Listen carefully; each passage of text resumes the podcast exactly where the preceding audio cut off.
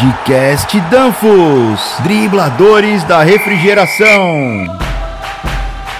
Olá, amigos. Eu, Davi Gol e Mister damos boas-vindas aos Dribladores da Refrigeração, o podcast trazido pela Danfos Brasil, onde falaremos sobre o apaixonante mundo da refrigeração. Como você está, Mister? Bem-vindo!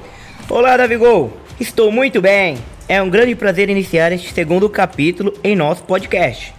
É isso aí, ótimo, Mister. Bem, hoje preparamos para nossos amigos um tópico muito interessante, que é o processo de condensação. Isso mesmo.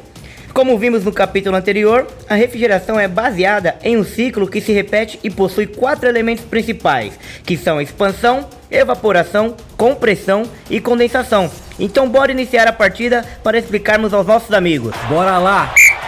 Como vimos anteriormente, o processo de evaporação usa o calor dos produtos que vamos resfriar para fazer a mudança de estado. Para que possamos realmente fazer um ciclo, temos que devolver o fluido refrigerante às suas condições iniciais.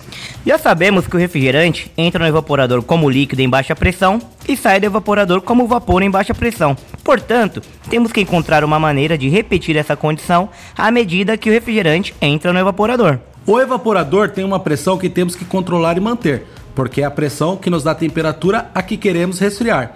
Quando o refrigerante sai do evaporador na forma de vapor, ele já traz a energia que retirou dos produtos que estamos refrigerando, como leite, vegetais, o que temos na geladeira. Agora o que temos que fazer é liberar essa energia em alguma parte que não nos afeta dentro do nosso sistema. Além de liberar essa energia, como já mencionamos, temos que restabelecer o estado do refrigerante para que ele sempre entre na válvula de expansão como líquido de alta pressão e possamos repetir esse ciclo por muitas vezes. O vapor a baixa pressão não pode retornar a essas condições iniciais diretamente. Primeiro tem que passar por alguns estágios intermediários.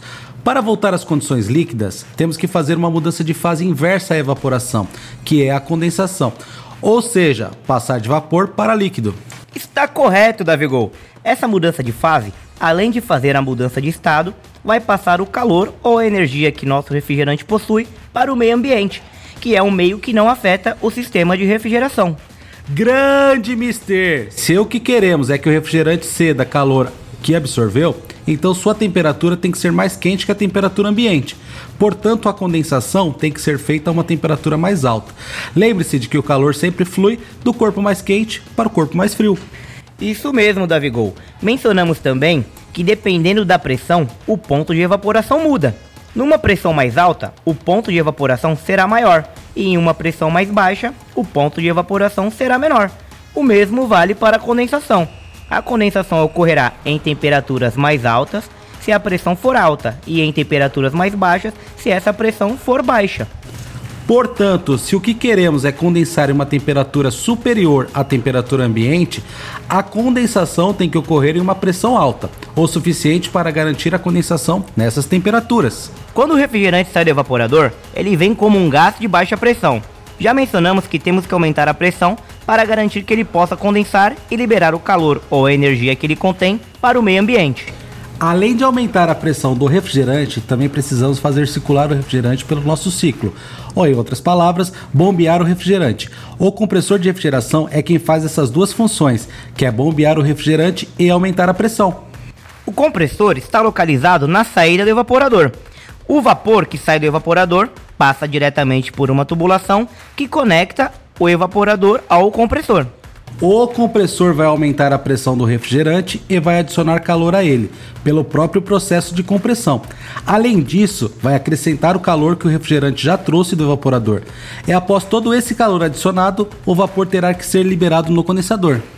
O condensador é basicamente um trocador de calor num conceito muito semelhante ao do evaporador. Existem vários tipos de condensadores: refrigerados a ar, refrigerados a água, etc. Os condensadores mais comuns são refrigerados a ar.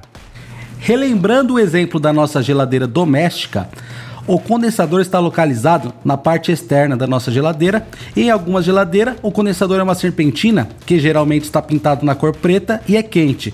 Em geladeira mais moderna, ele já não fica mais aparente.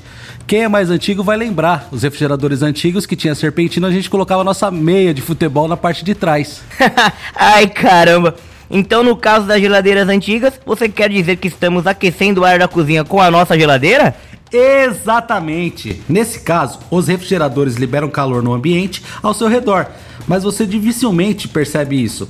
Embora, dependendo do tamanho do equipamento, o calor liberado no condensador será mais perceptível. Ah, ok. Então, em grande escala ou em grandes equipamentos, creio que até esse calor pode ser aproveitado, não?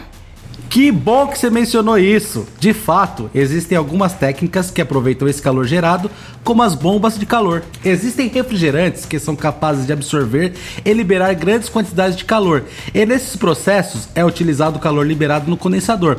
Hoje não vamos falar sobre esse tema, mas achei importante mencioná-lo.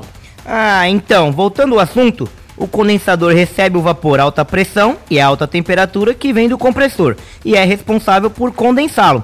Bom, para explicarmos melhor, vamos tomar uma água e partir para o segundo tempo dessa incrível partida. Bora lá! Começa o segundo tempo. No condensador, o gás em alta pressão e alta temperatura começará a liberar o calor absorvido no processo de evaporação para o meio ambiente. Esse calor absorvido pelo refrigerante no evaporador e depois liberado para o ambiente pelo condensador é conhecido como tal de calor latente. Calma aí, mister. Vai devagar com esse contra-ataque aí, meu. Não seja tão direto. Vamos explicar aos nossos amigos o que é calor latente e sensível, pode ser? claro, Davigo. Vamos com calma então. Na termodinâmica, que é a ciência onde entra a refrigeração, o calor é classificado em dois tipos: calor latente e calor sensível. O calor sensível é o calor que você adiciona a um fluido e produz um aumento na temperatura. Já o calor latente é o calor que você adiciona e que não produz um aumento na temperatura, mas o fluido o utiliza para mudar de estado. Usando o exemplo típico, quando você aquece água para preparar um café ou um chá, você adiciona calor e a temperatura aumenta. É calor sensível, então a água, quando atingir uma temperatura de 100 graus Celsius, começará a ferver. Em um instante, continuaremos adicionando calor, mas a temperatura não aumentará porque esse calor é usado pela água para realizar a mudança de estado. Isso é calor latente. Que ótima explicação, Mister. Camisa 10, atacante nato. Você não falha, hein? Então o refrigerante que passa pela serpentina vai liberar o calor latente para o ar que passa pelo condensador. Agora, Lembramos que a temperatura e pressão correspondentes são definidas pelo compressor e pela temperatura ambiente. Por isso, em uma temperatura ambiente alta, teremos alta temperatura e pressão de condensação. E quando a temperatura ambiente for baixa, teremos baixa temperatura e pressão de condensação.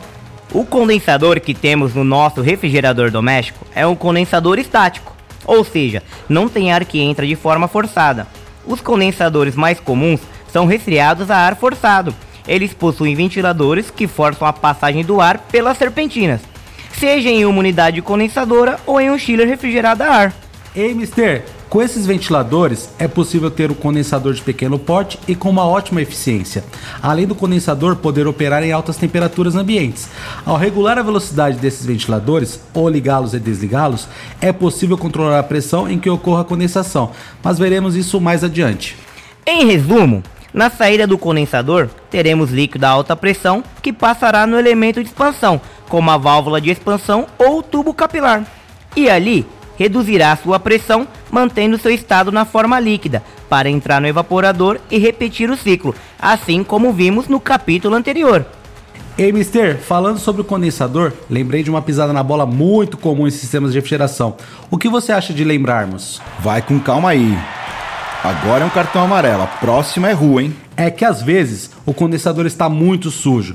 Se o condensador é responsável por liberar o calor, é muito importante que ele esteja sempre o mais limpo possível, para que esse processo seja feito de maneira mais eficiente, economizando energia. Isso mesmo, meu caro Davigol. Essa pisada na bola acontece com tanta frequência que é como se fosse um gol contra para o seu sistema de refrigeração.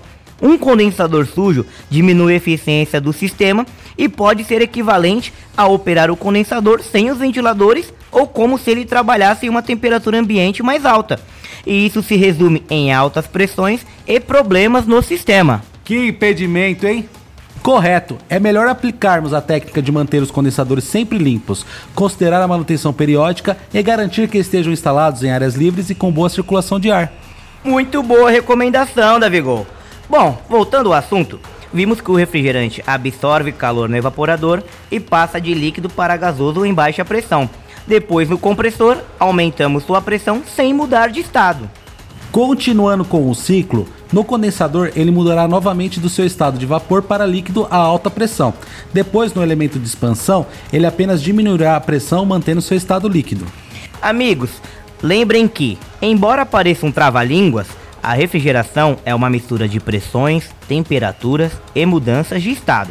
E assim se completa o ciclo virtuoso da refrigeração.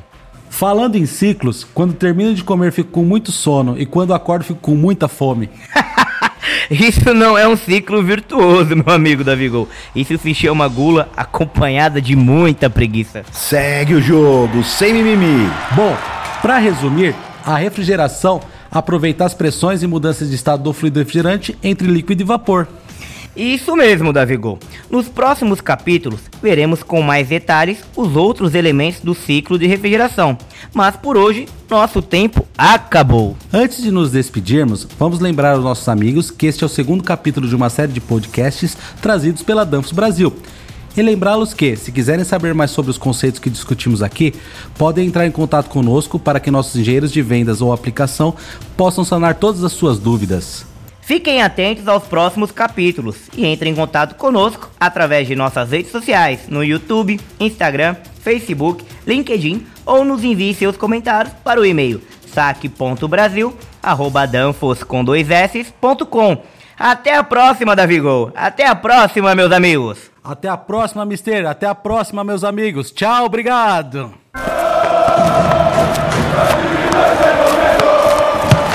Podcast Danfos, dribladores da refrigeração.